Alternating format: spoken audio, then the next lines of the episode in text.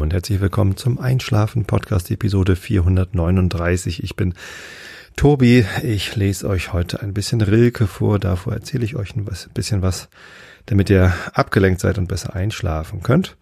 Und ich habe auf Aufnahme gedrückt und ich spreche ins richtige Mikrofon rein. Und ich habe auch in meinem Aufnahmetool den richtigen Kanal eingestellt zum Aufnehmen. Und damit sind eigentlich alle Voraussetzungen erfüllt, dass ich diese Aufnahme machen kann. Tja, letzte Woche ähm, ist ja so einiges schiefgelaufen in meinem Leben. Nicht nur, dass ich mir irgendwie in die Hand geschnitten habe, äh, wobei das war schon vorletzte Woche, aber ich äh, habe halt diese komische Schiene an der Hand und das ist echt extrem nervig. Ich werde zwar immer besser darin, alle möglichen Sachen mit links zu machen, aber letzte Woche Dienstag, der Podcastabend, der war mal so richtig gebraucht. Ähm, ich glaube, ich habe mich mehr über mich selber geärgert, als dass ihr euch über mich geärgert habt. Äh, die meisten haben geschrieben, es war ja doch ganz okay mit der Episode. Vielen Dank dafür, für das Verständnis. Aber mit der Aussicht auf eine weitere Episode schon heute und nicht erst in zwei Wochen, äh, waren da vielleicht einige auch ein bisschen nachsichtiger. Gut, ähm, ja, ich habe tatsächlich einfach ähm, beim Aufnehmen gesehen, da zappelt was. Ich hatte mich selbst auf dem Ohr. Das Aufnahmesetup hier war, ich habe das Mikrofon an das äh, an so ein Audio-Interface H6 heißt das eigentlich so ein mobiler Rekorder, funktioniert aber auch gut als USB-Interface. Und an dem Interface auch ein Kopfhörer. So, und aus dem Kopfhörer kommt natürlich immer nur das raus, was da im Interface geroutet ist. Im Wesentlichen also ich selbst direkt aus dem Mikrofon. Im Rechner war das Interface zwar angeschlossen, aber als Aufnahmequelle war das interne Mikrofon angegeben, deswegen klang das letztes Mal so blöd. Und das war gar nicht das Einzige, was letzte Woche schiefgelaufen ist, deswegen erzähle ich das jetzt nochmal, denn ich habe letzte Woche auch den Millanton vor dem Spiel, nee, nach dem Spiel war das ja, äh, nach dem Spiel gegen Duisburg aufgenommen mit Jan. Und ähm, Jan per Skype dazugeschaltet und äh, alles vorbereitet und so weiter und so fort. Und dann, ähm, ja, haben wir uns eine halbe Stunde unterhalten und er hatte auch nur genau diese halbe Stunde Zeit, von 18 Uhr bis 18.30 Uhr oder so, äh, musste danach weg. Und als wir fertig waren, stellte ich fest, ich habe nicht auf Aufnahme gedrückt. das ist mir schon mal passiert hier beim, beim Einschlafen-Podcast und äh, völlig bescheuert irgendwie. Ähm, ja, Allerdings hatte ich beim Einschlafen-Podcast ja mal den, den Stream gemacht zu YouTube und dann konnte ich das Audio da aus dem YouTube-Video wieder rausfriemeln. Mit Hilfe aus der Community, das war ganz gut. Ähm, aber dieses Skype-Gespräch, das war halt einfach weg und das musste ich dann nach dem versauten Millanton und dann nach dem versauten Einschlafen-Podcast musste ich dann noch den Millanton nochmal aufnehmen. Ähm, vielleicht war auch deshalb die Stimmung da nochmal gedrückt. Also es war ja dieses 0 zu 0. Ähm, ja, hm. ähm, genau, das war letzte Woche. Diese Woche bin ich ein bisschen besser drauf. Ich war heute im Büro sogar. Ähm, meine Frau hat mich zum Bahnhof gefahren. Ich selber darf ja noch nicht fahren. Also Auto darf ich nicht, Fahrrad kann ich nicht fahren. Wegen der komischen Schiene an meiner Hand. Ja, da war ich mal wieder im Büro und habe da Kollegen in Real Life gesehen und nicht nur per Videokonferenz. Das war ganz, ganz gut.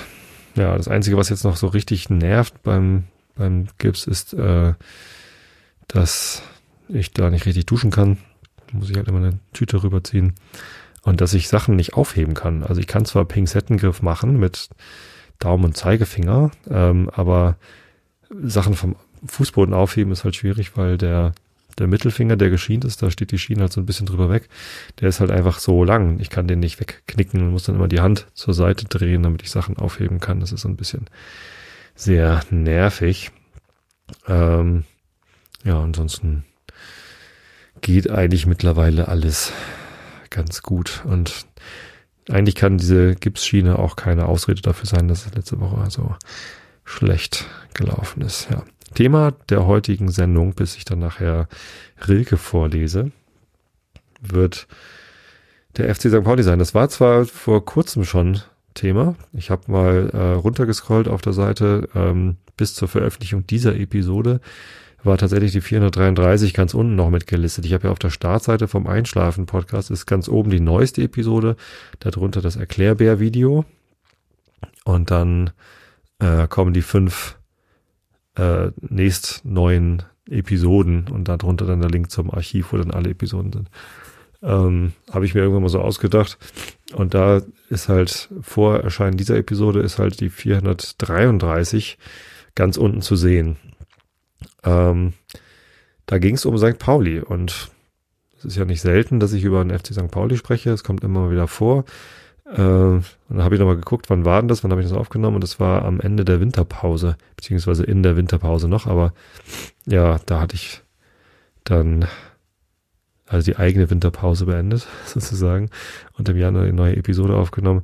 Es war noch kein neues Spiel gespielt, aber wenn ich jetzt an diesen Zeitpunkt zurückdenke, dann sehe ich, was da seitdem irgendwie alles äh, sich verändert hat. Denn da hatte uns Bernd Nerich gerade verlassen, hat gerade sein letztes Spiel gemacht vor der, vor der Winterpause und ich habe so ganz äh, wehmütig an Bruns und Evers zurückgedacht, die uns irgendwie vor 200 Episoden zuvor verlassen hatten. Ähm, und da war noch irgendwie alles gut. Ähm, Henk Fährmann hatte sich schon verletzt, aber äh, wir standen irgendwie ganz gut da und ja, es war irgendwie, ähm, ja, es war eigentlich eine schöne Phase, also eine sehr, sehr schöne Phase mit irgendwie guten Erfolgen, viel Glück dabei, das kann man ja auch mal haben, aber ja, war irgendwie alles gut. Und jetzt, ähm, ganze drei Monate später, ist alles irgendwie ziemlich blöd beim FC St. Pauli. Es wird zwar schon wieder besser gefühlt, man erholt sich so langsam emotional, äh, was die, was die Derby-Geschichte angeht. Ähm, und darum soll es jetzt heute eigentlich gehen, um den Werte, um die Wertediskussion, davon wollte ich euch erzählen. Aber ah, das Sportliche ist natürlich immer noch extrem frustrierend. Reden wir also erst über das Sportliche. Ähm, für Henk Fährmann haben wir bekanntermaßen Alex Meyer, den Fußballgott, verpflichtet. Der war mal bei FC St. Pauli, hat eine oder zwei Saisons, ich weiß gar nicht mehr, für uns gespielt. Ich glaube, nicht so besonders lange. Äh, war dann kurz beim äh, Vorstadtrivalen und ist dann nach Frankfurt gegangen und war irgendwie 16 Jahre oder so in Frankfurt, hat sich da zum Fußball, Fußballgott avanciert, war Kapitän, Führungsfigur und ja, wurde halt immer Alex Meyer Fußballgott ähm, genannt. Äh, trotzdem wurde sein Vertrag dort ja nicht verlängert im letzten Sommer und dann hat er sich gedacht, naja, dann kann ich ja am Ende meiner Karriere nochmal bei St. Pauli mitspielen. Äh, und tatsächlich, der Mann ist zwar alt und läuft nicht mehr besonders schnell. Es ist wirklich ganz, ganz lustig, ihm beim Fußballspiel zuzugucken, weil er, äh, ich weiß nicht, ob er, ob er überhaupt schon mal schneller war. Ich habe ihn ehrlich gesagt in Frankfurt nie spielen gesehen, aber er steht halt häufig da, wo er so als Stürmer stehen muss. Da äh, kriegt halt seine Bälle, übernimmt auch viel der Aufgaben von Henk Fährmann, obwohl Henk Fährmann ja äh, immer lange Bälle nach vorne abgefangen hat und dann per Kopfball oder per Brust irgendwie abgelegt hat auf Mats Mölle-Dali, der dann witzige Dinge damit tun konnte. Ähm, Alex Meyer verlängert die Bälle immer eher mit dem, mit dem Kopf so noch weiter nach vorne und da ist dann meistens keiner. Also Spielgeschick ist bei Hank Fährmann irgendwie besser. Torgefährlichkeit ist aber bei Alex Meyer immer noch gegeben. Äh, macht er eigentlich ganz gut. Ähm, genau, und dann haben wir uns halt so in die, in die Rückrunde reingeschummelt und alles war ganz gut und irgendwie war man halt immer oben mit dabei, meistens so auf Platz vier äh, nah dran. Eine Zeit lang sah es sogar so aus, als hätten wir direkt beim Derby den HSV überholen können von Punkten her, wenn wir dann gewonnen hätten. Äh, war dann nicht der Fall. Wir waren vier Punkte hinter dem HSV ähm, beim Derby am 10. März. Aber wie das ausgegangen ist, hatte ich dann ja schon erzählt. Ähm, das haben wir 4 zu 0 verloren. Das war sehr, sehr bitter. Also rein sportlich gesehen schon extrem bitter, weil wir sehr zögerlich gespielt haben, sehr defensiv, ähm, überhaupt nicht angriffslustig, überhaupt nicht heiß. Ähm, es gab keine einzige gelbe Karte im ganzen Spiel. Das sagt schon ziemlich viel über dieses Spiel aus, denn gelbe Karten sind doch relativ normal, dass man eine Verwarnung dafür bekommt. Also spätestens mal am Trikot festgehalten oder was weiß ich, äh, ein bisschen härter reingestiegen, da gibt's halt mal eine gelbe Karte. Äh, das nutzt so ein Schiedsrichter auch, um das Spiel unter Kontrolle zu halten und irgendwie zu steuern. Ähm, hat der Schiri beim Derby überhaupt nicht gebraucht, weil es einfach auch wirklich harmlos war, was von beiden Seiten kam. HSV hat vier von seinen fünf Chancen genutzt, war, also hat, hat verdient gewonnen, ganz klar. Er war aber auch nicht überragend, sondern hat halt so ein paar ganz gute Momente gehabt. Und St. Pauli war halt einfach schlecht. So, dann hatte man natürlich irgendwie die Hoffnung, dass das ja der Situation geschuldet war. Äh, Derby, Aufregung, keine Ahnung was, irgendwas ist schiefgelaufen. Kann passieren. Es ist auch nicht wirklich überraschend, dass der HSV gegen uns gewinnt, wenn sie einen dreimal so teuren Kader haben wie wir. Oder ich weiß gar nicht, ja, zumindest deutlich teuren Kader. Ähm, und ja, natürlich haben wir uns gewünscht, das Derby zu gewinnen und es wäre auch theoretisch durchaus möglich gewesen, also unmöglich ist sowas nie. Aber war dann halt so. Und danach hatte man natürlich gehofft, so Mund abwischen, weiter geht's, weil so richtig was Schlimmes war halt nicht passiert. Ist aber nicht, also Mund abwischen weiter ist halt nicht gewesen. Stattdessen spielt man auswärts in Sandhausen, verliert nochmal 4 zu 0 mit einem nochmal total schlechten Spiel. Ähm, als Tabellenvierter beim Tabellen 17. und es war also extrem ernüchternd, das anzugucken und wirklich, da dachte man, okay, nach dem Derby jetzt irgendwie müssen wir es wieder gut machen, aber war nichts und dann nächstes Heimspiel war dann gegen Duisburg, da habe ich dann ja auch das vor dem Spiel und nach dem Spiel gemacht, ähm, schon so ein bisschen die Vermutung geäußert, dass die Mannschaft womöglich gegen den Trainer spielt und den Trainer ähm, nicht mehr, da, da keine gute Harmonie mehr ist. Ähm, zum Glück war Duisburg auch nicht gut. Und also wir haben da im Stadion ein, ein katastrophal langweiliges Spiel gesehen. Blutleer ist so ein Wort, was dann immer benutzt wird. Äh, trifft es ganz gut. Also da war keine, kein Kampfgeist, keine, keine Emotion, kein Siegeswille. Es war irgendwie grottenlangweiliger Kick. Mats Mölle-Dali ähm, der, der lange Zeit irgendwie genialer Dribbler, äh, genialer Spielmacher, naja, Spielmacher nicht wirklich, aber von dem kamen halt immer coole Spielzüge. Der hatte äh, schon in den Spielen, im Spiel davor in Sandhausen irgendwie stand er irgendwie auf verlorenen Posten. Und jetzt weiß halt einfach gar nicht mehr, wo er hin soll mit den Bällen. Selbst wenn er ihn mal hat, ähm, dann ja, läuft halt keiner mit, läuft sich keiner frei und das ist irgendwie, also das, das hilft halt nichts. Selbst wenn Mats gut ist, ist halt auch nicht ausreichend.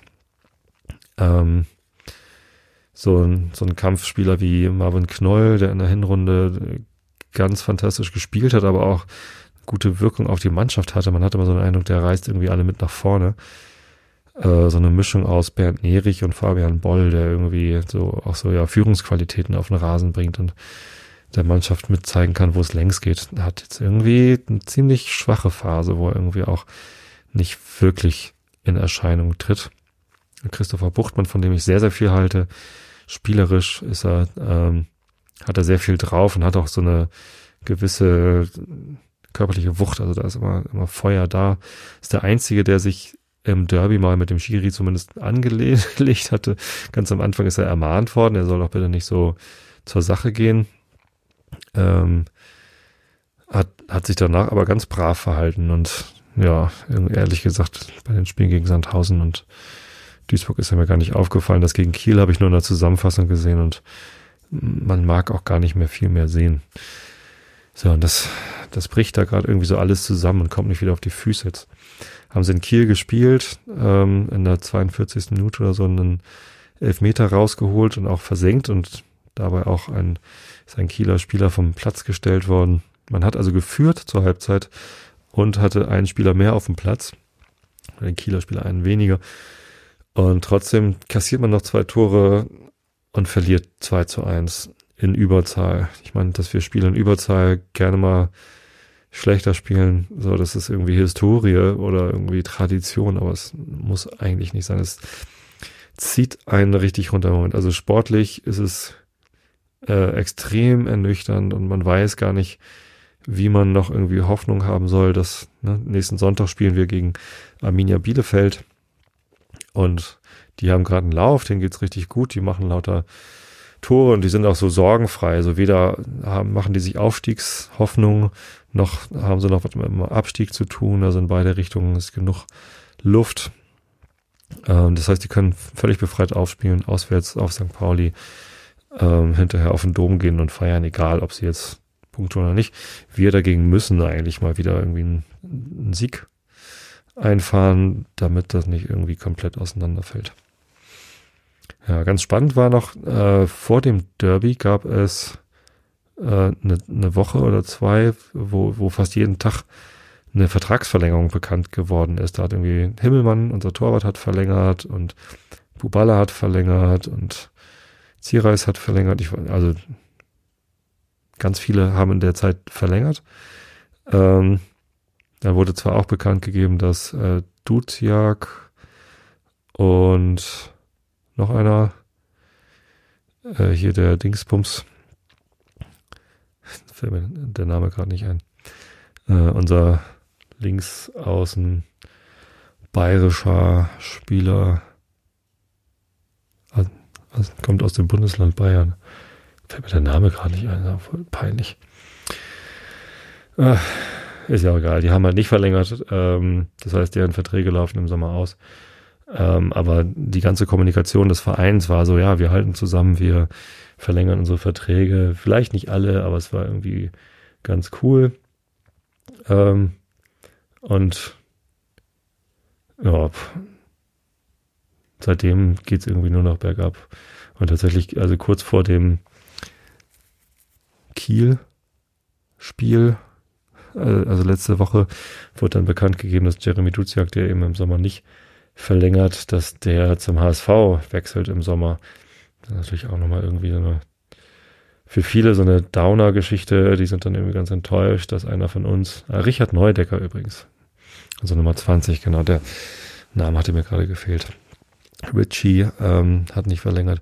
Ich finde das bei beiden spielerischen Verlust, weil Jeremy Duziak und Richard Neudecker sind tolle Fußballspieler. Aber ich glaube, beide haben sich nie so richtig mit dem Verein identifiziert. Also sie waren nie St. Paulianer mit Herzen, so wie, weiß nicht, ein Fabian Boll oder wie ein, wie ein Jan-Philipp Kaller das irgendwie vorleben. Ähm, Im Millanton mit Sammy Alagui gibt es ein Interview vor ein paar Monaten, da hat Sammy beschrieben, dass er auch, als er zum St. Pauli gekommen ist, äh, sich nicht wirklich mit dem Verein identifiziert hat. Dann aber letztes Jahr im Sommer gab es eine USA-Reise mit großen Teilen der Mannschaft und noch ein bisschen Leute aus dem Verein und drumherum. Und ähm, auf dieser Reise hat er sich viel mit Urke Göttlich, mit unserem Präsidenten unterhalten und mit ganz vielen anderen aus dem Verein. Und da hat Sammy dann gelernt, worum es in dem Verein eigentlich so alles geht, wofür der Verein steht was da so die, die Philosophie ist. Und erst seitdem äh, fühlt er sich dem Verein verbunden. Ähm, man weiß jetzt nicht genau, ob er irgendwie nochmal verlängert. Angeblich läuft sein Vertrag nur weiter, wenn wir in der ersten Liga spielen. Ähm, sieht im Moment nicht danach aus. Theoretisch ist es zwar noch denkbar, leider. Irgendwie muss man immer noch Aufstiegsangst haben oder Aufstiegshoffnung. Ist nicht ganz weg. Aber ähm, mir wäre es schon fast lieber, wenn, wenn wir nicht mehr aufsteigen, also auch rechnerisch nicht mehr aufsteigen könnten, damit man dieses letzte Fünkchen Hoffnung dann auch endlich mal verliert.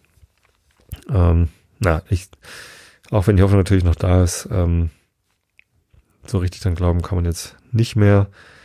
Äh, konnte man auch vorher irgendwie nicht. Es war immer so eine, so eine Bilderbuchhoffnung, aber ja, genau. Also es gibt halt Spieler, die die gehören zu uns, die wollen auch gerne bei uns bleiben, weil sie sich sehr, sehr mit uns identifizieren. Ähm, teilweise kommen die aus der eigenen Jugend, aber teilweise kommen sie halt auch bewusst zum FC St. Pauli, weil sie wissen, was sie an uns haben, wie der Verein so tickt, wie die Mannschaft so tickt. Und das waren halt weder Jeremy Duziak noch äh, Richard Neudecker. Insofern finde ich das auch gar nicht so schlimm, dass die den Verein wechseln.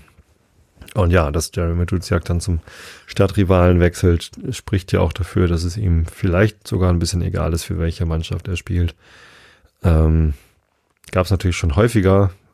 Auch ein Fabian Boll hat mal für den HSV gespielt. Ähm, zuletzt war das. Wen gab es denn letztens noch, der vom FC St. Pauli zum HSV gewechselt ist? Ach so, hier, äh, Michael Gregoritsch, das Gregor. Zwar nicht direkt, aber über eine Zwischenstation ist er, äh, war er dann beim HSV, nachdem er bei uns irgendwie ein Jahr lang recht erfolglos gespielt hat. Ein junger österreichischer Spieler. So, ähm, hat sich halt bei uns nicht, nicht durchgesetzt ähm, und hat dann irgendwann später, ein Jahr später so beim HSV gespielt und hat dann auch so Töne gespuckt, wie endlich spiele ich beim richtigen Hamburger Verein und das war irgendwie so ein bisschen so, äh, offensichtlich hat er sich nicht, nicht wirklich dafür interessiert, was der FC St. Pauli so ist und hat sich nicht bewusst dafür interessiert.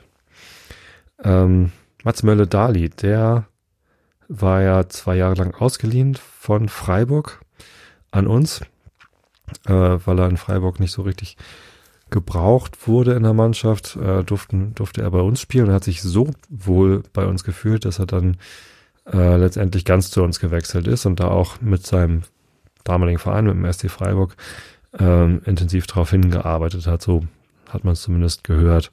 Also der wollte halt unbedingt zu uns gehören und das ist ein, ja, der hat sich aus aus Zuneigung zum Verein für uns entschieden. Marvin Knoll auch, so dass er dann auch mehrere Angebote gehabt und ja, die, die gehören irgendwie dazu.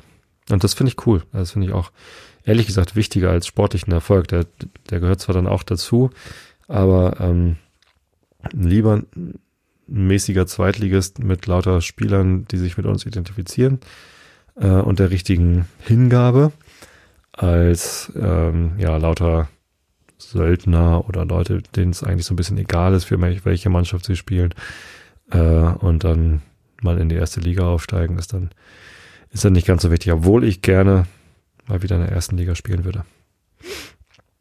Ja, also äh, Spiele aus der ersten Liga am Millantor sehen würde. So, ich selber bin zu alt, um noch Fußball zu spielen.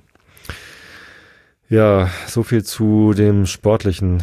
Man darf gespannt sein, ob die Mannschaft nochmal auf die Beine kommt. Ehrlich gesagt, wenn sie jetzt nicht mehr auf die Beine kommt, ist das ja nicht mal schlimm. Ne? Also sie die Hinrunde hat ja ausgereicht, um den, den Klassenerhalt zu sichern. Wir müssen jetzt keine Angst haben, dass wir absteigen. Das geht rein rechnerisch schon nicht mehr so viel, ich weiß. Und ähm, ja, dann, dann haben wir halt den Aufstieg nicht geschafft. Das ist schade, Chance verpasst. Aber vor der Saison hat da auch niemand wirklich drauf gewettet, also nicht ernsthaft. Und deswegen ist es jetzt auch nicht, nicht wirklich schlimm. St. Pauli hat nicht den Anspruch, in die erste Liga aufsteigen zu müssen. Was ich auch schade finde, also, also wenigstens Wollen wäre mal ganz schön, wenn das auch vom Verein so transportiert werden würde. Aber irgendwie hat man manchmal den Eindruck, da sind auch alle ganz zufrieden in der zweiten Liga. Nachdem wir in den letzten Jahren öfter mal gegen den Abstieg gespielt haben, ist das ja aber durchaus eine erfolgreiche Saison. Kommen wir zu dem anderen Thema. Werte. Ähm, Ganz interessant, da war eine, ein Abend angekündigt, mein Verein, wobei das M eingeklammert war, also das ist auch ein Verein heißen kann. Äh, eine, eine Wertediskussion, ein Abend mit Gesprächen zum Thema Werte mit dem FC St. Pauli. Eigentlich sollte es da um, ja, was, was bedeuten eigentlich unsere Werte im Sponsoring und Marketing? Durchaus interessante Diskussion. Ne, da würde es dann, wäre es wahrscheinlich um so Sachen gegangen wie, wie gehen wir denn mit äh, Sponsoren um, Werbepartnern, die gegen unsere Leitlinien, gegen unsere Werte verstoßen. Ne? Also was, wie, wie weit sind wir denn bereit, auf Einnahmen zu verzichten, weil äh, wir in der Zusammenarbeit unsere Werte verletzt sehen? Oder, oder äh, wie wollen wir es denn schaffen, unsere Werte bei unseren Sponsoren denn aktiv zu vertreten, wenn wir auf dieses Geld verzichten. Also vielleicht ist es manchmal ja auch ganz, ganz hilfreich, eine Partnerschaft aufrechtzuerhalten und dafür dann Einfluss zu nehmen auf den Partner. Ich glaube, so ist das bei Under Armour ein bisschen passiert. Unser Trikothersteller Under Armour ist ja eine US-amerikanische Firma, die ähm, ja auch so Militärklamotten herstellt, Jagdklamotten und ähm, teilweise auch ein bisschen anrüchigen äh, Ruf hat. Der CEO von Under Armour hat, glaube ich, Donald Trump im Wahlkampf unterstützt. Und das entspricht jetzt nicht wirklich unseren Werten und unseren Leitlinien. Ähm, allerdings, ja, war dann natürlich die Frage, okay, wie geht man jetzt damit um?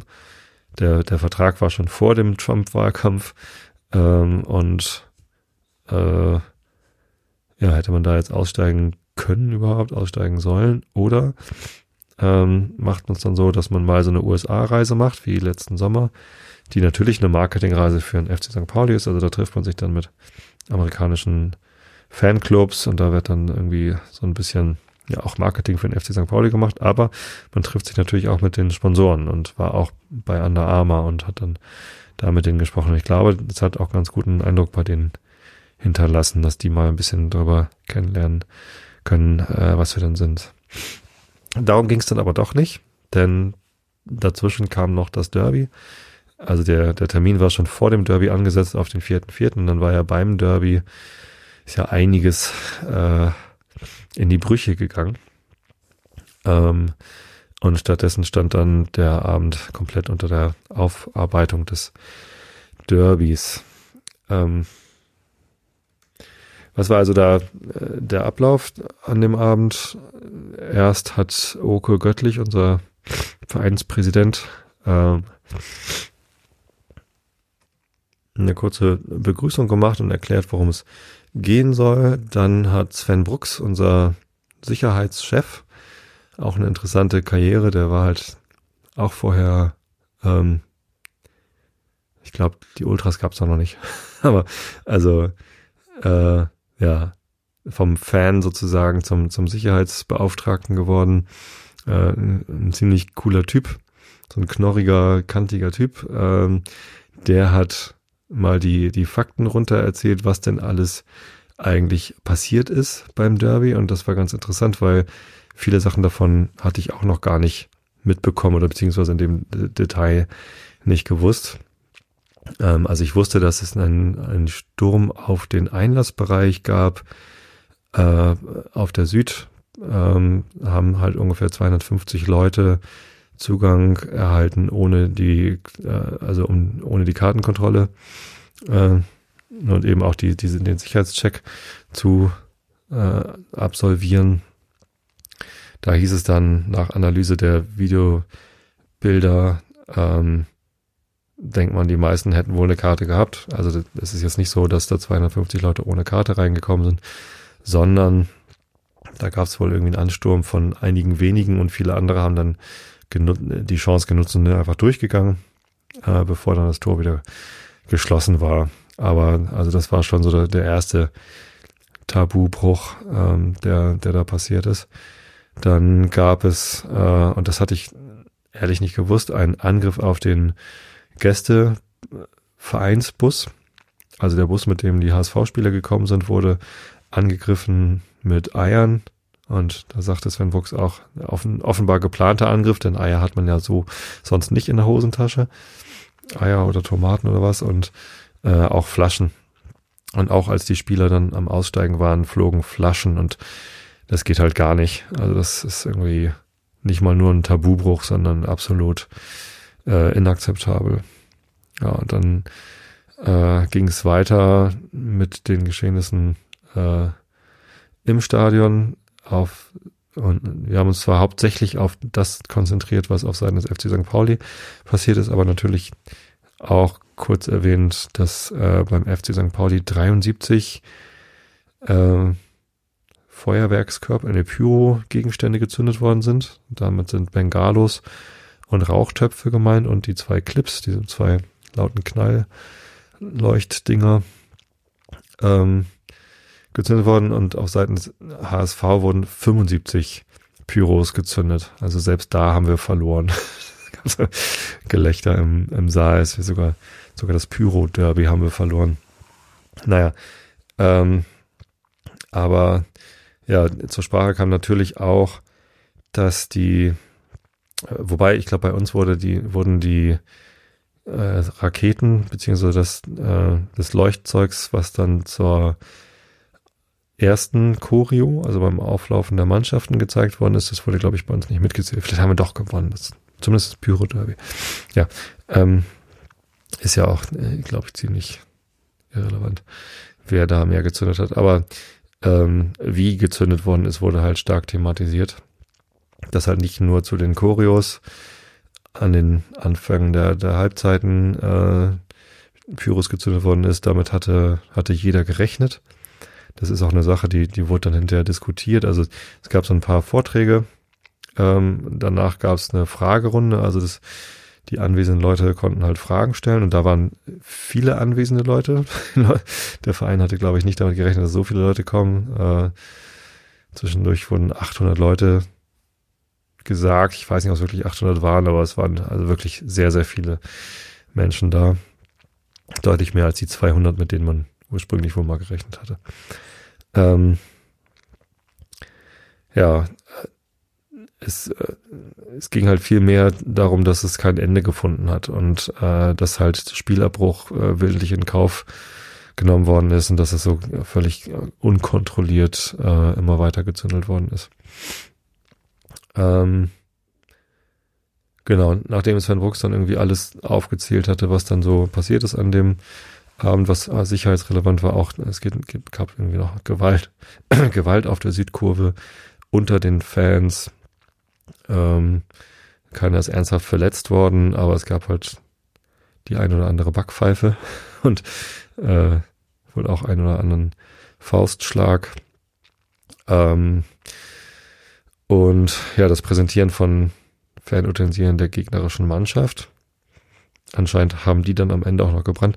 In der Halbzeitpause hat auch noch irgendwas gebrannt. Also die zeitlichen Abfolgen sind mir selbst auch nicht ganz klar. Aber ja, äh, da ist man sich dann noch nicht ganz klar, wer da was überhaupt angezündet hat. Da gab es in der Taz dann ja noch einen Bericht, dass das möglicherweise gar keine HSV-Fan-Utensilien waren, die da gebrannt haben, sondern dass da auch braun-weiße Sachen dazwischen waren mit, mit blauer Farbe und einem äh, ja, Zeitzünder. Man weiß es nicht. Äh, das wurde dann da auch nicht weiter thematisiert. Genau, dann hat, nach dem Bericht hat Justus vom Fanladen einen kurzen Impulsvortrag, würde ich mal sagen, gehalten, äh, vorgelesen. Ähm, Offenbar hat Justus noch nicht so viel vor so vielen Menschen freigesprochen, hat mit ihm angemerkt, dass er irgendwie äh, deutlich nervöser war als ein Oke, der irgendwie da sehr professionell aufgetreten ist. Also von Oke war ich, war ich ziemlich begeistert übrigens auch. Nicht nur wie er gesprochen hat, sondern auch was er gesagt hat. Hat bei mir irgendwie einen Nerv getroffen. Das ist schon irgendwie mein Präsident. Das ist eine coole Sache, dass der äh, das macht. Ähm, Justus hat als erstes einen Text vorgelesen, äh, wo es auch darum ging, dass wir als äh, Fangemeinde zusammenhalten müssen.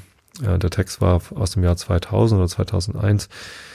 Äh, letztendlich wollte er damit aufzeigen, dass das nicht neu ist, dass Fangruppen auseinanderdriften oder mal in Streit geraten, sondern dass das auch ein immer wiederkehrendes Thema ist. Ich meine, in den 80er Jahren als die Punk-Szene den FC St. Pauli für sich entdeckt hat. Ähm, vorher war der FC St. Pauli stinknormaler Fußballverein, wo halt ganz normalen Spießbürger wie du und ich hingegangen sind. Ähm, und dann kamen auf einmal die Punks und seitdem gibt's dieses, ja, die große Fanbeteiligung, sage ich mal. Komme ich auch gleich nochmal drauf, was ich damit meine. Ähm, das war ja auch schon eigentlich ein Konflikt zwischen verschiedenen Fangruppen in unterschiedlichen Anliegen. Ja, letztendlich war sie die Quintessenz, so richtig stark können wir nur sein, wenn, wenn wir die Unterschiede auch äh, respektieren und, und tolerieren und auch ähm, akzeptieren, dass wir eben unterschiedliche Vorstellungen von Support und unterschiedliche Ansprüche an, wie Support wir eigentlich die Mannschaft haben. Fand ich, fand ich sehr schön. Genau, und dann äh, hat Oke nochmal erzählt, was dann eigentlich so die, die tatsächlichen Folgen sind und nochmal Stellung genommen zu dem Maßnahmenpaket, was dann beschlossen worden ist. Hat nochmal ähm, ja, ein bisschen was, was genaueres dazu gesagt. Maßnahmenpaket wurde irgendwie Wann wurde das dann noch bekannt gegeben? Ich weiß, jetzt kriege ich selber den zeitlichen Ablauf nicht mehr. Auch der zeitliche Ablauf wurde auch nochmal äh, minutiös dargestellt, was dann eigentlich in den Tagen nach den Derbys passiert ist, wer mit wem gesprochen hat und so. War ganz gut, weil also das vieles davon hat man natürlich gar nicht mitbekommen. Äh, dass der Verein, also das Vereinsintern, Präsidium und Aufsichtsrat und auch äh, ja, Sicherheitsbeauftragter und so weiter, dass die halt ständig miteinander reden, ist ja völlig klar. Aber das schon irgendwie relativ frühzeitig mit Ultra St. Pauli, also Fangruppen von der Südkurve, gesprochen worden ist, äh, das Vertrauensverhältnis äh, angesprochen worden ist. Denn äh, ja, natürlich weiß jeder, dass wir, also dass Pyros für viele im Stadion, äh, oder zumindest für in der aktiven Fanszene gehört, äh, für viele äh, Pyro mit dazu. Ich selber mag es auch gern sehen. Äh, ich würde mich freuen, wenn es legalisiert und so ermöglicht werden würde, dass Fans das auch irgendwie ja toleriert und sicher im Stadion abbrennen können, ohne sich selber drum kümmern zu müssen. Im Moment ist halt so, es ist verboten. Äh, verhindern kann so ein Verein das aber auch nicht. Also egal, wie stark die Sicherheitskontrollen angezogen werden, irgendwie schaffen es die Fans eben doch, äh, Pyros reinzuschummeln und je schwerer man das macht für die Fans, desto wahrscheinlicher ist ja auch, dass irgendwas dabei schief geht und die Sicherheit der Gäste im Stadion gefährdet wird. Und deswegen äh, will der Verein diese Sicherheitsmaßnahmen gar nicht so weit hochschrauben.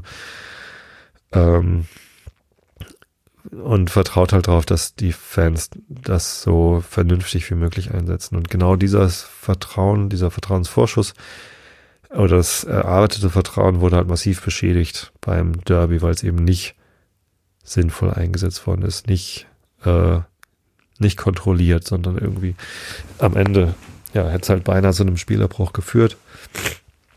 Und das ist halt alles andere als in Ordnung gewesen für den Verein und ich verstehe das auch. Also ein, ein Argument war der, die Vereinsführung, also das Präsidium, auch, irgendwie äh, die, die Geschäftsleitung setzt sich halt sehr für Fernbelange ein, also für faire Anstoßzeiten. Äh, sowas wie Montagsabendspiele sind halt wirklich schwierig für Fans, die auswärts reisen wollen. Meistens muss man dann zwei Tage Urlaub nehmen, um sich das zu ermöglichen. Äh, ich selbst wollte ja ganz gerne zum Dresden-Spiel fahren, aber es ist jetzt leider auf den Freitagabend angesetzt. Da brauche ich halt auch einen Tag Urlaub, um dann rechtzeitig dort zu sein. Äh, kann ich mir also abschminken. Ähm, ja, oder, oder, ja, es wird halt schwierig und genau, der Verein setzt sich dafür ein und argumentiert halt auch immer mit dem großen Vertrauen, was beim FC St. Pauli zwischen Verein und Fanbasis da ist und das wird halt deutlich schwieriger wenn dann solche Sachen passieren wie beim Derby, dass es halt so wirklich außer Rand und Band ist.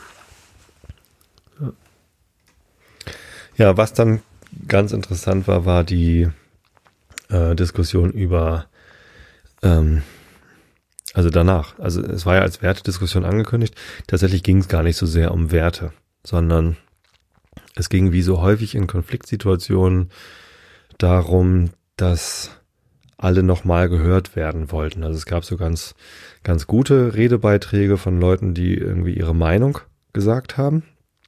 Äh, aus dem Publikum gab es dann entweder halt Beifall, mal mehr, mal weniger oder eben auch nicht. Ähm, da hat man immer so gemerkt, was, was kommt im Publikum so an, was, äh, was resoniert und was nicht. Ähm, es gab Redebeiträge natürlich auch nochmal zu den äh, Pfiffen und den Gesängen von der Gegengrade, so heißt es zumindest immer, die Gegengrade hat äh, gesungen, ihr seid scheiße wie der HSV. In Anwesenheit derselben ist das natürlich irgendwie ähm, ja kein gutes Bild, was man da abgibt. Und dazu gab es Redebeiträge, dass man das doch nicht tut, wie das denn sein kann. Äh, ähm, und dass, dass das doch bitte zu, zu unterbleiben habe. Äh, dazu gab es aber auch Redebeiträge von Leuten, die da offenbar mitgesungen haben oder die das in Schutz genommen haben, dass halt ganz klar gewesen sei, wer denn da gemeint war, nämlich nur diese paar Leute auf der Süd, die äh, nicht aufhören können zu zündeln und dafür dann eben das schlimmste Schimpfwort, was man sich als St. Pauli-Fan ausdenken kann, äh, wie der HSV äh, zur Hilfe genommen worden ist, ja. Ähm, das ist offen, offensichtlich auch eskaliert. So, das ist natürlich auch der emotionalen Stimmung dann im Stadion geschuldet. Man liegt irgendwie 3 zu 0 schon hinten. Das 4 zu 0 ist ja erst danach dann gefallen. Es ist irgendwie aussichtslos, ganz schlechtes Spiel gesehen und dann wird auch noch ständig da von Leuten, die man sonst so nicht im Stadion gesehen hat. Also diese Rotkäppchen werden sie ja genannt. Da waren halt so schwarz gekleidete mit einem roten, äh, mit einer roten Sturmmaske vermummte Leute, die dann da halt am Dauerzündeln waren. Ähm, die kannte man so nicht. Also das war für die Leute auf der Gegend gerade nicht so leicht zu erkennen. Ich habe mittlerweile übrigens rausgefunden, dass auch Leute auf der Süd mitgesungen haben bei diesen Schmähgesängen. Die Leute auf der Nord haben wir selber gehört, die haben auch mitgesungen. Also es war irgendwie schon so fast das ganze Stadion gegen diese paar Leute. Äh, angekommen ist es aber auf der ganzen Süd, also da haben sich sehr, sehr viele angesprochen gefühlt und die Ultras haben am Ende ja auch dann ähm, die Verantwortung dafür mit übernommen. Da gab es ja auch eine Ultra, äh, eine Millanton Sendung mit ein paar Ultras, die dann gesagt haben, nein, das waren nicht andere, das waren nicht die New Kids St. Pauli oder sonst wer, sondern das war, äh, wir tragen mit die Verantwortung dafür. Und das war alles so geplant. Es hat halt nur irgendwann äh, das Ende nicht gefunden. Also sie haben zugegeben, dass da Fehler passiert sind. Sie haben aber nicht äh, gesagt, dass es so nicht von denen gewollt gewesen wäre oder dass die Ultras gar dagegen vorgegangen wären im Stadion. Das haben sie so nicht gesagt. Also ja, gemischte Gefühle dem gegenüber meinerseits ehrlich gesagt. Denn ja, ich würde mir auch wünschen, wenn wenn den Ultras so viel Vertrauen entgegengebracht wird vom vom ganzen Verein und von mir auch. Ich äh, ich finde es toll, was die für eine Arbeit machen mit den Choreos, mit dem äh, ja mit dem Engagement für Verein, für Mannschaft äh, und für alle sozialen Werte, für die wir stehen, ähm, spielen die eine ganz wichtige Rolle ähm, und haben das Vertrauen auch verdient. Aber ähm, dazu gehört für mich auch, wenn es dann schief läuft bei denen im Blog äh, und sie dafür die Verantwortung übernehmen, dass dann auch ganz klar benannt wird, was ist da schiefgelaufen, wie wollen sie, äh, wie sind sie in dem Moment dagegen vorgegangen, äh, womit ist man unzufrieden und äh, wie man das in Zukunft irgendwie eindämmen. Ja, stattdessen äh, regen die sich halt über die Gesänge von dagegen gerade auf und ja, am Ende will man halt immer nur verstanden werden. Ne? Also sowohl äh, im Stadion als auch in den Diskussionen danach und auch am vergangenen Donnerstag, am 4.4. war dieser Werteabend, da streiten sich halt zwei Parteien äh, oder zwei, zwei Ansichten, wie man damit hätte umgehen sollen. Und äh, man, man will nicht wirklich verstehen, was auf der anderen Seite passiert ist, aber man will verstanden werden und akzeptiert werden. Und damit kommt man halt nicht, nicht so richtig weit. Ja. Ja, ich muss sagen, ich habe da auch mitgesungen. Ich war halt auf der Gegend gerade, ganz weit im Norden, also sehr weit weg von den Geschehnissen. Und ich hatte im Stadion tatsächlich auch wahnsinnig schlechte Laune. Und ich habe äh, ich habe durchaus die Mannschaft supportet. Äh, sicherlich nicht die ganzen 90 Minuten, aber äh, durchaus mehr, als ich dann am Ende die, die eigenen Fans verschmäht habe. Aber da, als, als dann, auch nachdem die Mannschaften dann in der 82. Minute vom Platz geschickt worden sind und dann wieder raufgekommen sind, als dann immer noch weiter gezündelt worden ist, mir halt auch echt die Hutschnur geplatzt. Ich war halt vorher schon angepisst von den, von den Zündlern da. Und ich dachte halt wirklich, dass es eine, eine kleine ätzende Gruppe ist, die da irgendwie eskaliert. Ähm, und ja, die, die habe ich auch gemeint. So, und bin ich nicht stolz drauf, schäme ich mich auch ein bisschen. Hätte ich mich sogar beinahe äh, an diesem Donnerstagabend äh, dafür entschuldigt ähm, dass ich da mitgesungen habe, weil ich das auch nicht okay finde. Das ist auch nichts, wo ich, äh, was ich irgendwie als legitimes Mittel sehe oder was ich gerne wieder machen möchte. Aber ähm, ich habe mich dann doch nicht mehr zu Wort gemeldet, weil ich hatte auch kein Interesse, dass dann der Abend dann noch eskaliert. Das war schon teilweise sehr, sehr aufgeladene und ja, genervte Stimmung. Also da war wenig aufeinander zugehen von irgendeiner Seite zu sehen. Und das, ich weiß nicht, ob das geholfen hätte, wenn ich da aufeinander zugegangen wäre, wie, äh, wie das dann, wie das dann gewirkt hätte, sondern es war mehr so, alle sind hingegangen mit der Einstellung, meine Seite ist aber die richtige Seite äh, und ich will bitte verstanden werden und nicht, ich will die andere Seite verstehen oder ich will irgendwie zusehen, wie wir hier wieder auf eine, auf eine gerade Linie kommen. Und deswegen habe ich das dann lieber nicht gesagt, das wäre auch nur wieder falsch verstanden worden, glaube ich. Wenn, wenn überhaupt. Ja, ähm, werde ich so nicht wieder machen, diesen, diesen Gesang anstimmen. Ganz sicher nicht. Ähm, weil ich es besser fände, wenn, also ich habe jetzt erstmal mehr über die Süd verstanden, wie die funktioniert, ähm, dass da eben doch sehr viel Koordination unter den verschiedenen Fangruppen stattfindet, äh, die sich da engagieren und dass da ja wahrscheinlich wirklich wenig passiert, was vorher bei den Ultras nicht bekannt war oder so. Ähm, das, das wirft, das sah halt im Stadion beim Derby für uns anders aus. Genau, das heißt, ich habe jetzt dann einen anderen Kenntnisstand und es war auch nicht so, dass ich großartig lange reflektiert habe, bevor ich dann da mitgesungen habe, sondern es war mehr so, ja, so ein emotionales, äh, mein Frust lasse ich da jetzt mit raus. Die Situation hat es so ergeben. Bin ich nicht stolz drauf. Ähm, ja, kann ich aber im Nachhinein immer noch erklären, warum das so passiert ist. Und ähm, genau, halte ich, halte ich in, insofern auch nicht für eine Katastrophe. Genau. Ähm, ja, alles in allem ein durchaus informativer, teils launig lustiger Abend. Ich saß neben ähm, Alexei, der auf Twitter als kleiner Tod unterwegs ist und auch einen Fanclub hat, hat desorganisierte St. Pauli und da auch bloggt.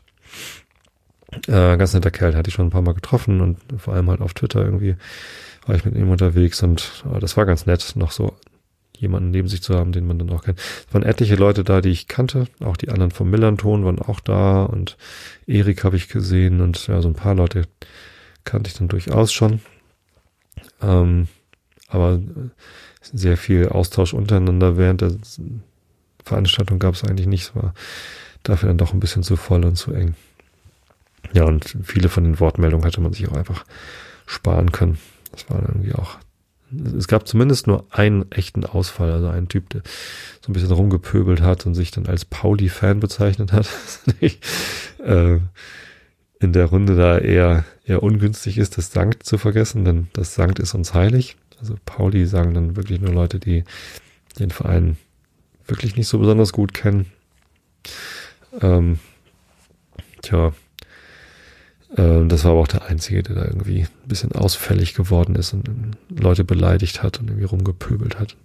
Unseren Vereinspräsidenten angegriffen hat. Er wüsste doch nicht, was in der Satzung steht. Ja, etwas, etwas skurriler Typ. Ja, da hat äh, Sven Brooks dann den Vereinspräsidenten in Schutz genommen und nochmal erklärt, dass die Satzung eigentlich nur für Mitglieder gilt und dass äh, er gar nicht wüsste, ob die Leute, die da rumgezündelt haben, auch Vereinsmitglied sind oder ob die nur Stadionbesucher sind. Aber ja, vielleicht habe der Pöbler da ja einen Wissensvorsprung, den er dann auch gerne mitteilen darf. Tja, ähm, was auch immer das bringen soll, da so rumzupöbeln. Also ich weiß, ich weiß nicht, ob es dem Typen jetzt besser geht. Naja, was bleibt, ist, dass äh, wir uns zumindest an die Leitlinien erinnert haben. Und die wollte ich euch jetzt nochmal vorlesen. Und zwar findet man die auf der Homepage vom FC St. Pauli oder wenn man nach FC St. Pauli Leitlinien sucht, findet man das eigentlich. Als erster Lizenzclub Deutschlands hat die Jahreshauptversammlung des FC St. Pauli im Jahr 2009 schon zehn Jahre her, mit überwältigender Mehrheit Leitlinien verabschiedet. Im Sommer 2009 hatten mehr als 200 Teilnehmer des ersten FC St. Pauli Kongresses ein Wochenende lang intensiv über diverse Themen diskutiert, die Mitglieder, Angestellte, Fans und Ehrenamtliche bewegen. Aus den Ergebnissen dieses Kongresses hat eine Arbeitsgruppe in den folgenden Monaten den Entwurf der für künftige Leitlinien des Vereins herausgearbeitet, welche vom höchsten Gremium, dem Präsidium des Clubs, als fortan bindend beschlossen wurden. Diese Leitlinien werden zukünftig Bestandteil von Verträgen, Vereinbarungen und Ähnlichen sein und stellen eine Orientierung für Mitglieder, Angestellte, Fans und Ehrenamtliche dar. Wollte ich mal vorlesen. Weiß ich gar nicht, ob ich das weiß, ob da irgendwie Rechte dran hängen oder so. Aber die sind ja öffentlich, insofern glaube ich nicht, dass ich hier Urheberrechte verletze. Die Leitlinien des FC St. Pauli.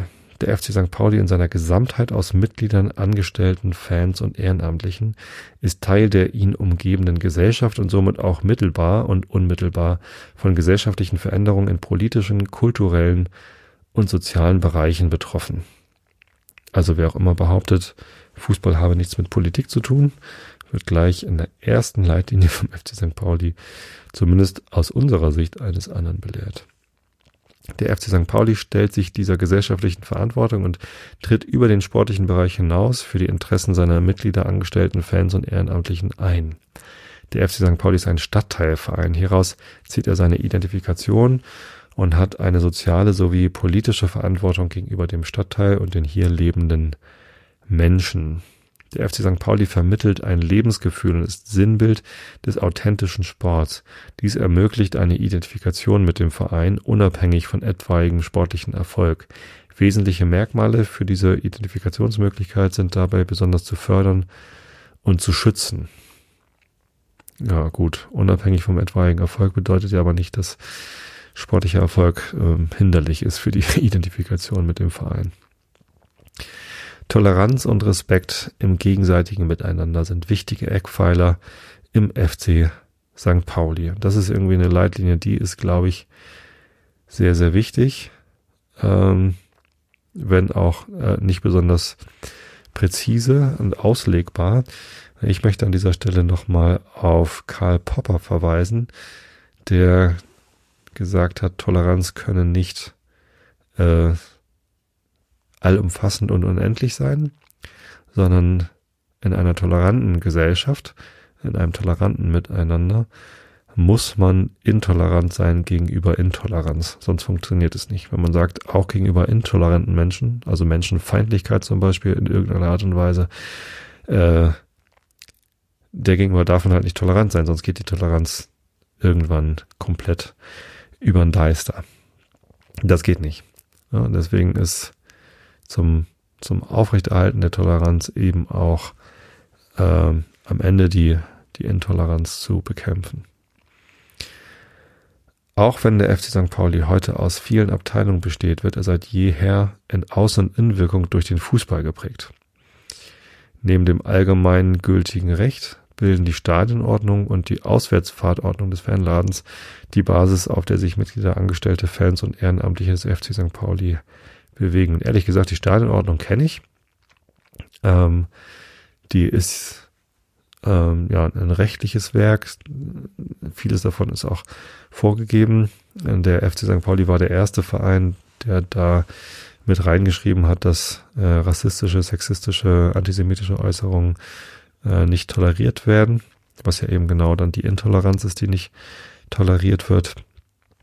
Ähm, viele andere Vereine sind uns da mittlerweile gefolgt. Hat Sven Brooks auch nochmal erklärt. Äh, das ändert aber nichts daran, dass wir uns da ja, besonders verpflichtet sehen. Die Auswärtsfahrtordnung vom Fanladen dagegen habe ich noch nicht gelesen. Das muss ich nochmal machen. Ich fahre aber auch nicht so oft auswärts, deswegen ist das vielleicht für mich persönlich nicht so relevant, aber finde ich gut. Jede einzelne und jede Gruppe sollte sein ihr gegenwärtiges und künftiges Handeln ständig selbstkritisch prüfen und sich seiner ihrer Verantwortung für andere bewusst sein.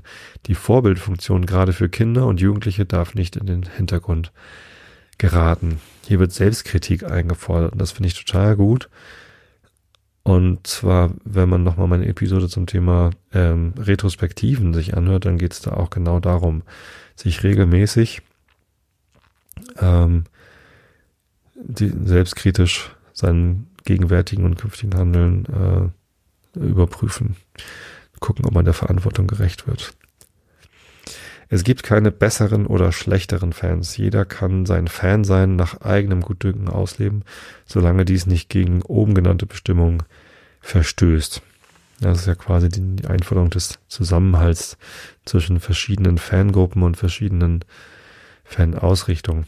Es ist egal, ob man ähm, ja sich seine Abende und Wochenenden um die Ohren haut, um tolle Choreos auf die Beine zu stellen und dann äh, im Stadion 90 Minuten lang singt, oder ob man äh, auf der Haupttribüne sitzt und einen Schrimpscocktail genießt, während man das Spiel anguckt. Äh, Es gibt keine besseren, schlechteren Fans. Es gibt vielleicht aktivere und weniger aktive. Äh, es gibt vielleicht emotionalere und weniger emotionale, aber es gibt keine besseren oder schlechteren. Der FC St. Pauli wird weiterhin ein guter Gastgeber sein. Es gesteht, er gesteht seinen Gästen weitgehende Rechte zu, erwartet aber auch, dass dies entsprechend gewürdigt wird. Ja, da gehört ja zum Beispiel das Spielen der Gästehymne vor dem Spiel mit dazu. Das finde ich auch einen total wichtigen Punkt. Wir haben ja keine Feinde, die zu uns kommen, sondern wir haben äh, ja schlimmstenfalls Gegner, gegen die wir sportlich gewinnen wollen, aber am Ende sind es halt Gäste, für die wir ein guter Gastgeber sein wollen, so dass wir gemeinsam gutes Fußballfest erleben können. Finde ich super, dass es in unseren Leitlinien so drin steht. Die aktive, das heißt in erster Linie die auch am Spieltag vor Ort engagierte Fanszene bildet das Fundament für die Emotionalisierung des Fußballsports, welche wiederum die Grundlage der Vermarktungsfähigkeit des FC St. Pauli darstellt. Finde ich ehrlich gesagt eine komische Leitlinie. Ich finde, ich verstehe das. Äh, ich hätte es aber auch äh, getrennt formuliert, also nicht in einem Satz verpackt, gut gefunden. Also, dass die, dass die äh, Fanszene vor Ort äh, die das Fundament für die Emotionalisierung des Fußballsports ähm, bildet und dass die Emotionalisierung des Fußballsports an sich wichtig ist, reicht doch schon aus. Also muss man noch nicht dazu sagen, dass es die Vermarktungsfähigkeit des FC St. Pauli äh, dafür die Grundlage darstellt. Es äh, bietet halt für vieles die Grundlage. Also auch für eine gute Fernsehübertragung. Okay, die wird auch am Ende vermarktet, aber ich meine, wenn ich äh, wenn ich als Fernsehzuschauer dazu gucke, dann will ich auch keine leeren Ränge sehen, sondern ich finde es halt gut, wenn dann auch Gesänge aus dem Stadion übertragen werden. Äh, und auch da geht es um Emotionalisierung, um das Weitertragen dieser Emotionalisierung und nicht nur um die Vermarktungsfähigkeit. Ähm, ja, aber äh, bitteschön, ich singe gerne im Stadion und laut. Das ist noch eine ganz lustige Anekdote von dem Werteabend. Äh, einer äh, hat gesagt, ich äh, stehe auf der Gegengrade, aber ich singe trotzdem, ich habe trotzdem ein sehr lautes Organ und ich singe auch laut. Und dann hat der äh, schon erwähnte Pöbler gesagt, dann geh doch auf die Süd, du Arsch. das, war, das war so blöd, dass der ganze Saal gelacht hat. Äh, mittlerweile gibt's äh, schon Entwürfe für T-Shirts mit dem Spruch drauf, dann geh doch auf die Süd, du Arsch. äh, ja, genau weil auf der Gegend gerade nicht laut gesungen werden darf. Nee, danke. Ich bin auf der Gegend gerade. Ich bleib da auch. Ich fühle mich da zu Hause und ich werde weiterhin laut singen. Sponsoren und Wirtschaftspartner des FC St. Pauli und deren Produkte sollen im Einklang mit der gesellschaftlichen und vereinspolitischen Verantwortung des Clubs stehen. Näheres regeln die Vermarktungsrichtlinien. Ich glaube, um genau diese Leitlinie hätte es eigentlich gehen sollen auf dem äh, auf dieser Wertediskussionsabendveranstaltung. Der FC St. Pauli setzt sich bei den jeweiligen Verbänden für eine frühzeitige Spieltagsterminierung und fanfreundliche Anschlusszeiten ein. Ja, sagte ich schon. Fanfreundlich bedeutet eben so, dass man als auswärtsfahrender Fan auch äh, genügend Zeit hat, da anzureisen. Also ein Freitagabendspiel äh, mag ja in Ordnung sein, wenn die Spielstätten nicht so weit von entfernt sind. Also wenn der HSV in Bremen spielt, ist Freitagabend leichter zu erreichen, als wenn Kiel in München spielt oder so. Das ist dann einfach für die meisten Fans eine etwas längere äh, Anreisezeit und auch die frühzeitige Spieltagsterminierung. Also wann wird denn eigentlich bekannt gegeben, wann welches Spiel stattfindet? Also ist es ein Freitagsspiel oder ist es Samstags, Sonntags oder Montags? Äh, ja, das ist natürlich auch sehr praktisch, wenn das frühzeitig kommuniziert wird und nicht irgendwie erst wenige Wochen vorher, damit man auch weiß, ob man da hinfahren kann oder nicht und seinen, seinen Urlaub oder seine Anreise frühzeitig planen kann. Und das finde ich gut, dass der Verein sich dafür einsetzt. Das Wesentliche beim Sport ist das Spiel der Mannschaften, deshalb sollte dieses auch im Vordergrund stehen. Die Atmosphäre wird geprägt durch die Interaktion zwischen Fans und Spielern. Das Rahmenprogramm zeichnet sich durch Sachlichkeit sowie vereins- und stadtteilbezogene Informationen aus. Ja, das bedeutet im Wesentlichen, dass es eben keine Halbzeitshow gibt mit irgendwelchen Sponsoren, die nochmal Werbung für eine Versicherung oder sonst was machen, sondern ja, sowas wie äh, das nach, nach der ganzen äh, Vorabinformation äh, die letzten Minuten vor Anpfiff oder vor Auflaufen der Mannschaft eben nicht durch, durch Werbung angereichert werden, sondern dass da halt die Fans Zeit haben, sich warm zu singen und äh, schon mal Stimmung zu machen. Allerdings ähm, finde ich auch ganz gut. Also fettgedruckt ist halt das Wesentliche beim Sport, ist das Spiel der Mannschaften. Ähm, das heißt eben auch, der Support darf sich nicht über das Spiel der Mannschaften erheben. Und das, was da beim Derby passiert ist, war ja genau das. Der Support war in dem Fall wichtiger als das Spiel der Mannschaften. Gut, auf dieses Derby bezogen mag das ja sogar richtig gewesen sein, dass es gab kein Spiel der Mannschaften. Das der FC St. Pauli, die Mannschaft des FC St. Pauli hat halt nicht gespielt. Ähm, insofern ist vielleicht dann auch irgendwie wenigstens gab es Support, eine gute Aussage. Ähm, aber ja, wenn, wenn sich der Support darüber erhebt oder wenn den Fans dann ihr eigener Support wichtiger ist als das Spiel der Mannschaften, dann verstößt das halt gegen äh, diese Leitlinie. Und ja, wenn dann noch ein Pyro und noch ein Pyro gezündet wird, obwohl ein Spielerbruch ähm, nicht nur einmal, sondern, sondern wirklich oft angekündigt worden ist, dann äh, ja, ist das halt nicht in Ordnung. Und genau den Eindruck hatte ich äh, beim Derby, dass es den Leuten, die da noch ein Pyro gezündet haben, wirklich völlig egal war, ob das Spiel abgebrochen wird. Und die wollten halt ihren Pyro zünden und alles andere war denen egal. Der Verkauf von Waren und Dienstleistungen beim FC St. Pauli wird neben wirtschaftlichen Gesichtspunkten geprägt durch die Grundsätze der Sozialverträglichkeit, Angebotsvielfalt, Nachhaltigkeit und Ökologie. In Frage kommende Zahlungsmittel müssen fankompatibel sein. In Fällen von Güterknappheit genießen Dauerkarteninhaber und Mitglieder Vorkaufsrechte. Ja, es ist vielleicht äh, dieser eine Satz, in Frage kommende Zahlungsmittel müssen fankompatibel sein, ist ein bisschen der Zeit geschuldet. Ich glaube, irgendwie kurz vorher wurde noch der Millern-Taler diskutiert. Das war so eine Idee von Corny Littmann, glaube ich. Das muss noch länger her sein. Äh, eher so zur Jahrtausendwende. Äh, es gibt Stadien, wo die, äh, wo man nicht mehr mit Bargeld zahlen kann, sondern äh, wo es, wo, man äh, quasi Spielgeld kaufen muss, eine bestimmte, eine bestimmte Art von Kreditkarte benutzen muss, die halt nur im Stadion funktioniert, die man im Stadion aufladen kann und dann kann man damit äh, Lebensmittel, also Getränke und Lebensmittel kaufen. Äh, Bratwurst, was auch immer.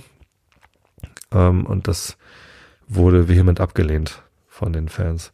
Und das ist halt wirklich besonders beim FC St. Pauli, dass die Fans einen so großen Einfluss auf den Verein haben und auch, sich auch nehmen, dass sowas wie ein Millantaler eben abgelehnt wird, dass auch der Verkauf vom Stadionnamen überhaupt nicht in Frage kommt. Ich glaube, das wurde mal diskutiert, ob man ja genau wie andere Vereine die Namensrechte an ihrem Stadion verkaufen, hätte man auch den Namen Millantor äh, an einen Werbetreibenden verkaufen können und dann heißt es halt, wie oder sich Kongstar oder Astra Arena oder was auch immer.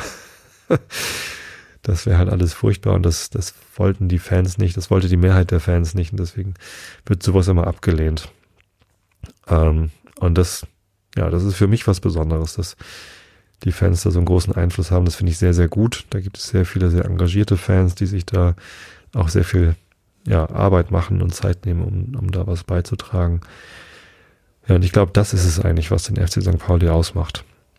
Ohne das wäre es halt nicht der Verein. Und ähm, diese Leitlinien, die dann jetzt offenbar gerade zehnten Geburtstag haben, die äh, ja, sind eine Ausprägung dessen, dass wir halt eine sehr engagierte Fanszene haben, die, denen es wichtig ist, wofür wir auf den Platz gehen, was äh, ja, was wir da machen, die sich äh, Chancen nehmen, im Stadion mitzugestalten.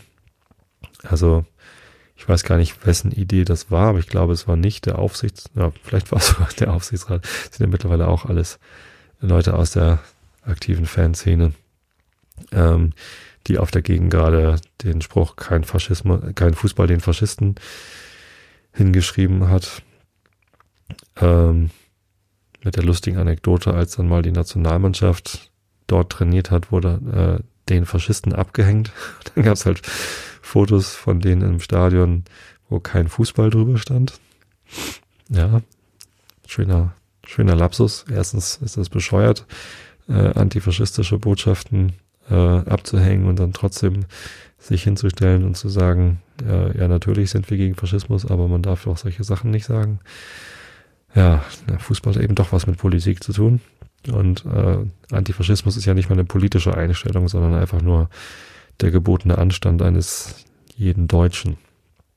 Ja, wenn, wenn nicht, wenn nicht, wenn nicht unser Anstand, wessen dann? das war eine ganz, ganz, ganz, ganz merkwürdige Aktion.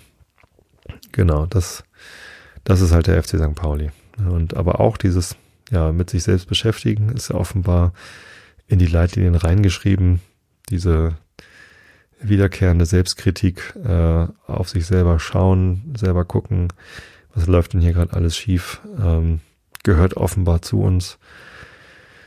Ist furchtbar anstrengend. Und tatsächlich, ja, in der Firma, die Retrospektiven sind auch anstrengend, äh, aber eben wertvoll und bringen uns voran. Ohne Retrospektiven kommt, wird man nicht besser. Und ich glaube, wir als Verein werden auch besser durch das, was wir tun, dass wir ständig auf uns selber schauen und versuchen, besser zu werden. Veränderungen nicht prinzipiell ablehnen und als schlecht deklarieren, sondern gucken, was denn gerade mit uns passiert. Deswegen ist meine Aufregung um die Geschehnisse um das Derby drumherum mittlerweile einigermaßen abgeklungen, weil ich das tatsächlich gut finde, wie der Verein damit umgeht und auch wie selbstkritisch auf den verschiedenen Seiten damit umgegangen wird. Noch besser wäre, wenn wir nicht nur alle verstanden werden wollen würden, sondern auch mal uns ums Verstehen bemühen. Ich glaube aber, dass das in den internen Diskussionen, also in den nicht öffentlichen Diskussionen, ganz gut passiert. Ich habe da tatsächlich der Vereinsführung gegenüber ein sehr, sehr großes Vertrauen. Und also gerade Oke Göttlich, äh, Andreas Rettich, Sandra Schwedler, ja, und auch Justus äh, und Marleen vom Fanladen. Den, also Marleen habe ich jetzt zum ersten Mal gesehen. Die hat das moderiert da, ähm, den, den Abend im Millantor. Äh, Justus kenne ich schon aus dem Millanton.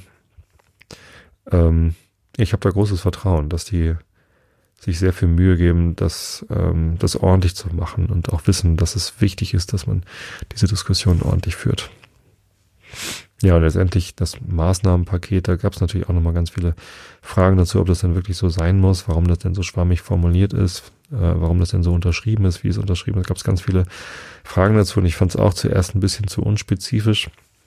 Ja, ich glaube, das war dann aber eher in der Kommunikation des Maßnahmenpakets schiefgegangen, weil man gleich gesagt hätte, äh, der Verein hat sich mit Ultra St. Pauli darauf geeinigt, dass von den 300 Karten, die USP selbst verwalten darf, 100 äh, jetzt einbehalten werden, beziehungsweise in den freien Verkauf gehen, äh, um äh, den, die Beschädigung des Vertrauensverhältnisses irgendwie abzubilden, dann, dann hätte es wahrscheinlich nicht diese, diese große Verstimmung über das Maßnahmenpaket gegeben, die es dann gab. Ja, habe ich irgendwas vergessen zu erwähnen, was ich zum Thema FC St. Pauli sagen wollte? Jetzt habe ich schon wieder über eine Stunde gesprochen. Ich glaube nicht. Also komme ich zum Rilke der Woche. Ich bin immer noch im Stundenbuch. Das ist dieses ganz lange Gedicht und ich lese euch jetzt einfach so lange vor, wie ich noch kann, ohne dass mir die Augen zufallen oder mir die Nase zuschwellt. Irgendwie habe ich gerade ein bisschen Schnupfen. Das ist ja immer im Frühjahr ein bisschen schwierig zu unterscheiden, ob man äh, allergisch auf irgendwas reagiert oder ob man erkältet ist, zu früh dem Frühling gefrönt hat. Aber sei es drum. Ähm, ja, nachdem ich letzte Woche gar keine Rilke vorgelesen habe, hat er mir auch irgendwie gefehlt. Aber diese langen Rilke-Dinger, die sind halt auch echt anstrengend. Also, Augen zu und zugehört. Dein großer Mantel lässt dich los, dein Blick, den ich mit meiner Wange warm wie mit einem Fühl empfange, wird kommen, wird mich suchen lange und legt beim Sonnenuntergange sich fremden Steinen in den Schoß. Was wirst du tun, Gott? Ich bin bange. Ich glaube, bis dahin hatte ich das mal vorgelesen. Du bist der raunende Verrußte, auf allen Öfen schläfst du breit. Das Wissen ist nur in der Zeit. Du bist der dunkle Unbewusste von Ewigkeit zu Ewigkeit. Du bist der Bittende und Bange, der aller Dinge Sinn beschwert. Du bist die Silbe im Gesange, du bist immer zitternder im Zwange, der starken Stimmen wiederkehrt. Du hast dich anders nie gelehrt, denn du bist nicht der schön umscharte, um welchen sich der Reichtum reiht. Du bist der Schlichte, welcher Sparte. Du bist der Bauer mit dem Barte von Ewigkeit zu Ewigkeit. An den jungen Bruder. Du, gestern Knabe, dem die Wirrnis kam, dass sich dein Blut in Blindheit nicht vergeude. Du meinst nicht den Genuss, du meinst die Freude. Du bist gebildet als ein Bräutigam und deine Braut soll werden deine Scham. Die große Lust hat auch nach dir Verlangen und alle Arme sind auf einmal nackt. Auf frommen Bildern sind die bleichen Wangen von fremden Feuern überflackt und deine Sinne sind wie viele Schlangen, die von des Tones rot umfangen sich spannen in der Tamburine Takt. Und plötzlich bist du ganz allein gelassen mit deinen Händen, die dich hassen und wenn dein Wille nicht ein Wunder tut, aber da gehen wie durch dunkle Gassen von Gott Gerüchte durch dein dunkles Blut. An den jungen Bruder, dann bete du, wie es dich dieser lehrt, der selber aus der Wirrnis wiederkehrt und so, dass er zu heiligen Gestalten, die alle ihres Wesens Würde halten, in einer Kirche und auf goldenen Smalten die Schönheit malte und sie hielt ein Schwert. Er lehrt dich sagen, du mein tiefer Sinn, vertraue mir, dass ich dich nicht enttäusche, in meine in meinem Blute sind so viel Geräusche, ich aber weiß, dass ich aus Sehnsucht bin. Ein großer Ernst bricht über mich herein. In seinem Schatten ist das Leben kühl. Ich bin zum ersten Mal mit dir allein, du mein Gefühl, du bist so mädchenhaft. Es war ein Weib in meiner Nachbarschaft und winkte mir aus welkenden Gewändern, du aber sprichst mir von so fernen Ländern und meine Kraft schaut nach den Hügelrändern. Ich habe Hymnen, die ich schweige. Es gibt ein Aufgerichtetsein, darin ich meine Sinne neige. Du siehst mich groß und ich bin klein. Du kannst mich dunkel unterscheiden von jenen Dingen, welche knien. Sie sind wie Herden und sie weiden. Ich bin der Hirt am Hang der Heiden, vor welchem sie zu Abend ziehen. Dann komme ich hinter ihnen her und höre dumpf die dunklen Brücken, und in dem Rauch von ihren Rücken verbirgt sich meine Wiederkehr. Gott, wie begreife ich deine Stunde, als du, dass sie im Raum sich runde, die Stimme vor dich hingestellt. Dir war das nichts wie eine Wunde, da kühltest du sie mit der Welt. Jetzt heilt es leise unter uns, denn die Vergangenheiten tranken die vielen Fieber aus dem Kranken. Wir fühlen schon in sanften Schwanken den ruhigen Puls des Hintergrunds. Wir liegen lindernd auf dem Nichts und wir verhüllen alle Risse. Du aber wächst ins Ungewisse im Schatten deines Angesichts. Alle, die ihre Hände regen, nicht in der Zeit der armen Stadt, alle, die sie an leises legen, an eine Stelle fern den Wegen, die kaum noch einen Namen hat, sprechen dich aus, du Alltagssegen, und sagen sanft auf einem Blatt. Es gibt im Grunde nur Gebete, so sind die Hände uns geweiht, dass sie nichts schufen, was nichts flehte, ob einer malte oder mähte, schon aus dem Ring der Geräte entfaltete sich Frömmigkeit. Die Zeit ist eine Vielgestalte. Wir hören manchmal von der Zeit und tun das Ewige und Alte. Wir wissen, dass uns Gott umwallte, groß wie ein Bart und wie ein Kleid. Wir sind wie Adern im Basalte in Gottes harter Herrlichkeit. Der Name ist uns wie ein Licht hart an die Stirn gestellt. Da senkte sich mein Angesicht vor diesem zeitigen Gericht und sah, von dem es seither spricht, dich, großes dunkelndes Gewicht an mir und an der Welt. Du bogst mich langsam aus der Zeit, in der ich schweigend stieg, und ich neigte mich nach leisem Streit, jetzt dauert deine Dunkelheit und deinen sanften Sieg. Jetzt hast du mich und weißt nicht wen, denn deine breiten Sinne sehen nur, dass ich dunkel ward. Du hältst mich seltsam zart und horchst, wie meine Hände gehen durch deinen alten Bart. Dein allererstes Wort war Licht, da ward die Zeit, dann schwiegst du lange. Dein zweites Wort und ward Mensch und Bange, wir dunkeln noch in seinem Klange und wieder sind dein Angesicht. Ich aber will dein drittes nicht. Ich bete nachts oft, sei der Stumme, der wachsend in Gebärden bleibt und den der Geist im Traume treibt, dass er des Schweigens schwere Summe in Stirnen und Gebirgen, in Gebirge schreibt. Sei du die Zuflucht vor dem Zorne, der das Unsagbare verstieß. Es wurde Nacht im Paradies. Sei du der Hüter mit dem Horne und man erzählt nur, dass er blies. Du kommst und gehst, die Türen fallen viel sanfter zu, fast ohne Wehen. Du bist der leiseste von allen, die durch die leisen Häuser gehen. Ja. Da mache ich mir mal ein Lesezeichen an. Und dann lese ich euch oh, nächstes oder übernächstes Mal weiter vor. Je nachdem, ob ich nächstes Mal Rilke mache oder nicht. Erstmal ist gut für heute. Ich hab euch alle lieb. Bis zum nächsten Mal. Gute Nacht.